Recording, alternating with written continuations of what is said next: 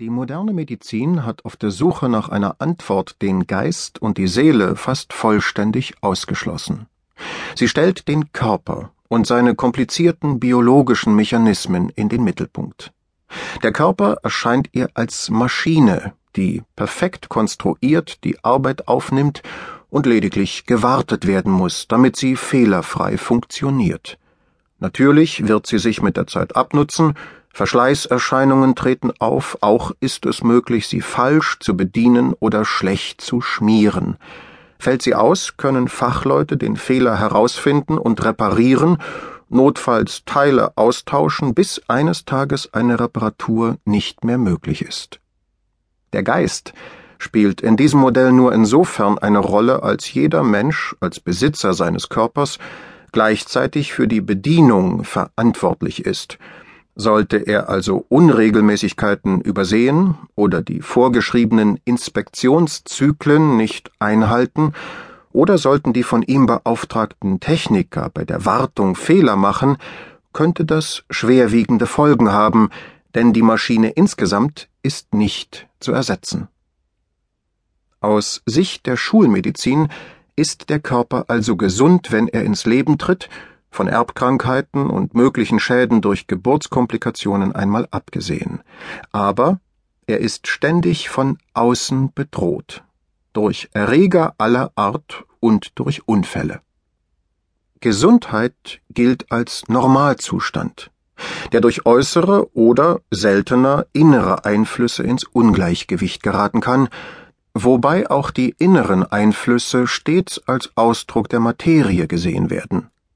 Denn auch hinter psychosomatischen Erkrankungen, also hinter Symptomen, die sich leicht in Zusammenhang mit psychischen Belastungen bringen lassen, Dauerstress zum Beispiel, Niederlagen oder Verluste, Missbrauch, Mobbing, Überforderung im Beruf oder in privaten Beziehungen, stehen körperliche Regelkreise, das Wechselspiel unterschiedlicher Botenstoffe, die Ausschüttung oder das Fehlen von Hormonen und hinter diesen letztlich körperlichen Abläufen das Gehirn, der materielle Träger des Bewusstseins.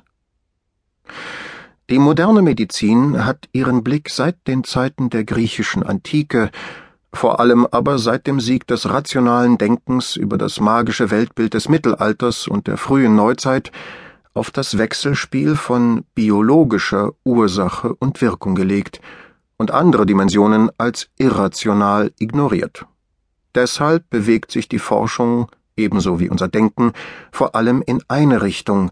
Krankheit wird nicht als ein Zustand gesehen, in dem körperliche, geistige und seelische Aspekte eine Rolle spielen, in dem also ein Gewebe unterschiedlicher Kräfte wirksam wird, Krankheit ist nur ein anderes Wort für eine Summe von Symptomen. Die Idee hinter diesem Denken hat zu wirkungsvollen Behandlungsmethoden geführt, nicht nur bei harmlosen Erkrankungen, sondern auch bei lebensbedrohlichen. Und dennoch ist der Blick dieser modernen Heilkunde verengt, wie der Blick in einen Tunnel, der den größeren Zusammenhang der ihn umgebenden Landschaft verstellt. Denn Symptome sind fast immer nur vordergründiger Ausdruck einer grundlegenden Störung. Ihr Verschwinden kann, wird die eigentliche Ursache nicht behandelt, niemals endgültig sein.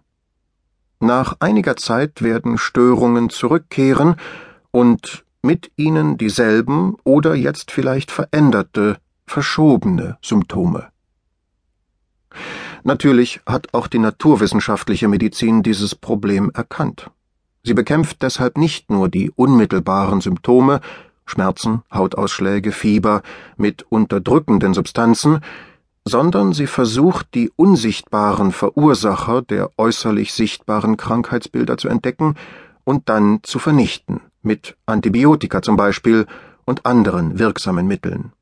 Und sie hat Strategien entwickelt, Erkrankungen vorbeugend zu bekämpfen, durch gezieltes Training des Immunsystems zum Beispiel, wie das die Impfung versucht. Die eigene innere Armee wird mit Angreifern konfrontiert, die einen Teil ihrer Kraft eingebüßt haben und die hoffnungslos in der Minderheit sind.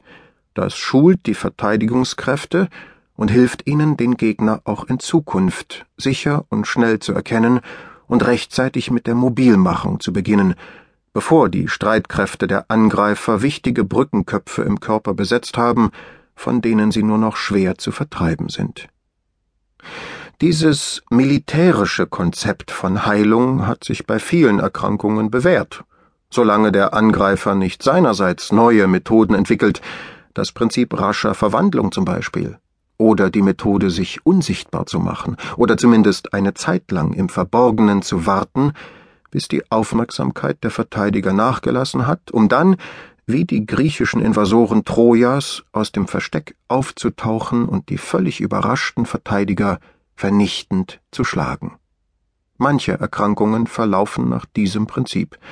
Die rätselhafteste und bisher im tragischen Sinne kreativste ist die Immunschwäche AIDS, deren Erreger ständig Form und Strategie ändern, so als ob sie Spione hinter die Linien der Verteidiger schickten, um frühzeitig Abwehrstrategien unterlaufen zu können